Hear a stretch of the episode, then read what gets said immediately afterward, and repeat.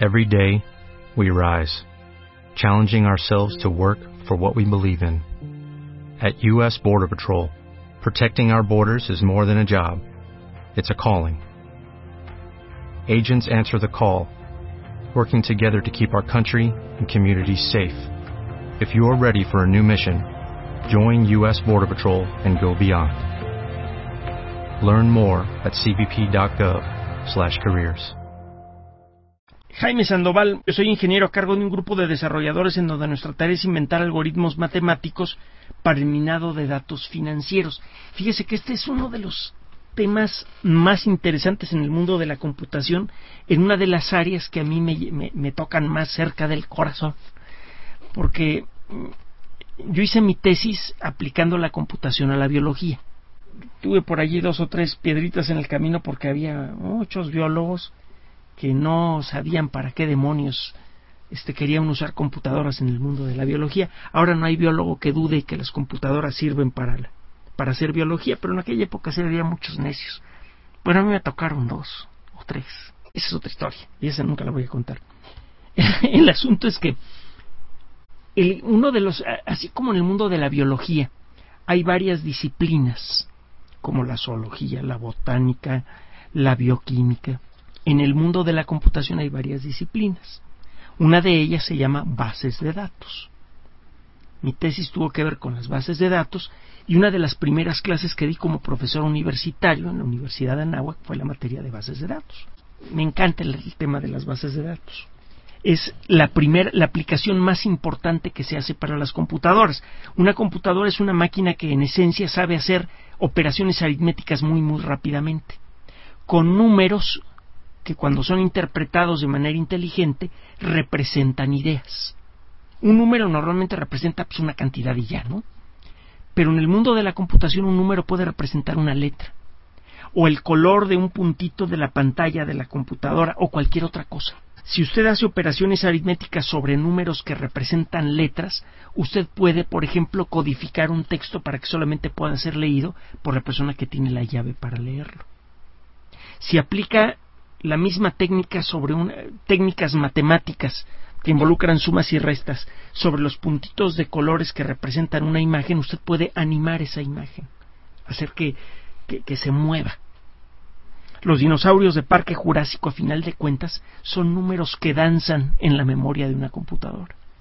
Las computadoras son máquinas entonces que son capaces de procesar una gran cantidad de información muy rápidamente. Si usted sabe cómo manipular esa información, usted puede hacer que esa información represente cualquier cosa. Por ejemplo, puede usted guardar en una computadora la información de todas las personas que tienen derecho a votar en un país o todas las cuentas bancarias de una gran institución financiera. Y usted puede utilizar esa información para extraer un montón de datos interesantes. Por ejemplo, en promedio cuánto gasta una familia mexicana en comida todas las semanas. Eso lo podría sacar usted a partir de los gastos que se hacen con tarjeta de crédito o de los retiros que se hacen de, de cuentas bancarias en ciertas circunstancias. Las computadoras son máquinas que suman y restan rápidamente, pero que pueden ser utilizadas para manipular cualquier tipo de información. Cuando usted busca en eh, Google, en Yahoo, en cualquiera de, los, eh, los, buscadores de Internet algún término, por ejemplo busca bosón de Higgs, la máquina realiza un montón de operaciones aritméticas comparando los números que representan a las letras bosón de Higgs con los números que representan a los datos que describen a muchas páginas web. Cuando la comparación es suficientemente cercana, el buscador le reporta, hoy en tal página web aparece la palabra bosón y la palabra Higgs. La primera aplicación de las computadoras, la más importante en, todo el mundo, es el manejo de grandes cantidades de datos. La mayor parte de las computadoras dedican, aunque sea parte de su tiempo, al manejo de bases de datos. Si usted tiene una computadora personal, que puede ser una laptop, una computadora de escritorio, o un teléfono celular, que es, o una tablet, que son computadoras hechas y derechas, teléfono celular tiene mejores características computacionales que la primera máquina que sirvió para guiar a las naves a la Luna, las naves Apolo a la Luna. Usted tiene un aparato así, seguramente tiene una agenda telefónica. Cada vez que busca usted un número telefónico en la agenda, está usted haciendo una búsqueda en un sistema de base de datos. Las bases de datos originalmente eran relativamente pequeñas. Por ejemplo, guardaba usted los números de teléfono y los, eh, la dirección y datos generales de todos los alumnos de una universidad. Pero como las computadoras han crecido en poder y las técnicas para programarlas han mejorado mucho, ahora puede usted hacer programas de cómputo que capturan grandes cantidades de datos. Y puede usted almacenar una cantidad de información tremenda sobre los alumnos que estudian en una universidad o sobre las partículas que son generadas momento a momento en grandes aceleradores de partículas. Toda esa información la va usted guardando, guardando, guardando y se hacen unas montañas de datos espantosas. Frecuentemente esas montañas de datos, si están bien estructuradas, pueden tener información interesantísima. Por ejemplo, si quiere usted entender mejor el funcionamiento de la bolsa de valores, tiene que empezar a entender cuáles son las fuerzas del mercado que hacen que la gente quiera comprar o vender tales o cuales acciones. Si usted guarda información de todas las operaciones financieras que se hacen en la bolsa de valores, acaba con un tambache de información espantosísimo, gigante, enorme. Hay una técnica, una colección de técnicas, toda una, una gran disciplina que está fuertemente asociada con, las bases de datos, que se llama minería de datos. Usted ya tiene una base de datos enorme que ha ido capturando a lo largo de años. Un ejemplo en, el que tuve la oportunidad de trabajar, hice un sistema así para una gran aerolínea. El sistema verificaba uno a uno todos los vuelos de la aerolínea y se aseguraba que no hubiera reservaciones duplicadas, etcétera, etcétera, etcétera el sistema podría en principio haber guardado la información de todos los vuelos de esa compañía durante muchos años. Si de pronto a una persona del área de ventas se le ocurre la brillante idea, y si es brillante, de decir, ¿quiénes son nuestros mejores clientes? ¿Por qué no los identificamos? Y si nos dejaron sus datos, ¿qué tal si les mandamos, aunque sea una tarjetita de, este, de felicitación el día de su cumpleaños? o al azar sorteamos una botella de buen vino y se los hacemos saber.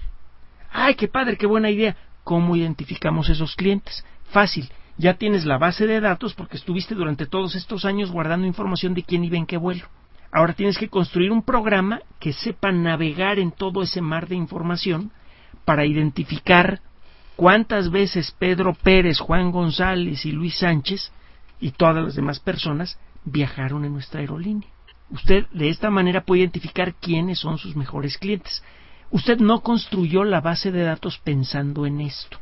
Simplemente construyó eh, eh, una base de datos con la información que tenía vuelo por vuelo, día a día, hora a hora. Y más adelante a alguien se le ocurrió cómo buscar en ese mar de datos para localizar a los mejores clientes.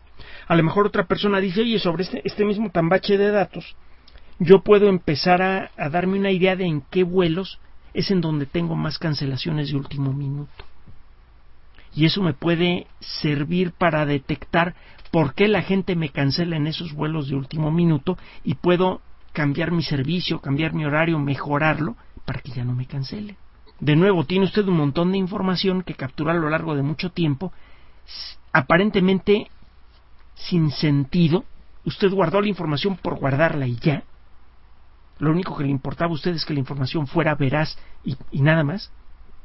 Y alguien más adelante encontró que esa información le resultaba útil para mejorar el servicio general de la empresa. El capturar gran cantidad de información y ordenarla de una manera estructurada involucra el talento de un buen diseñador de bases de datos.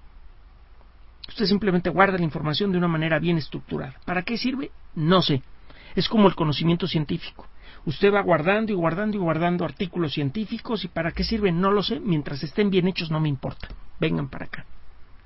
Y de pronto alguien, un día, un año, un siglo después, dice, oye, con toda esta información que tenemos, ya tenemos forma de curar el cáncer.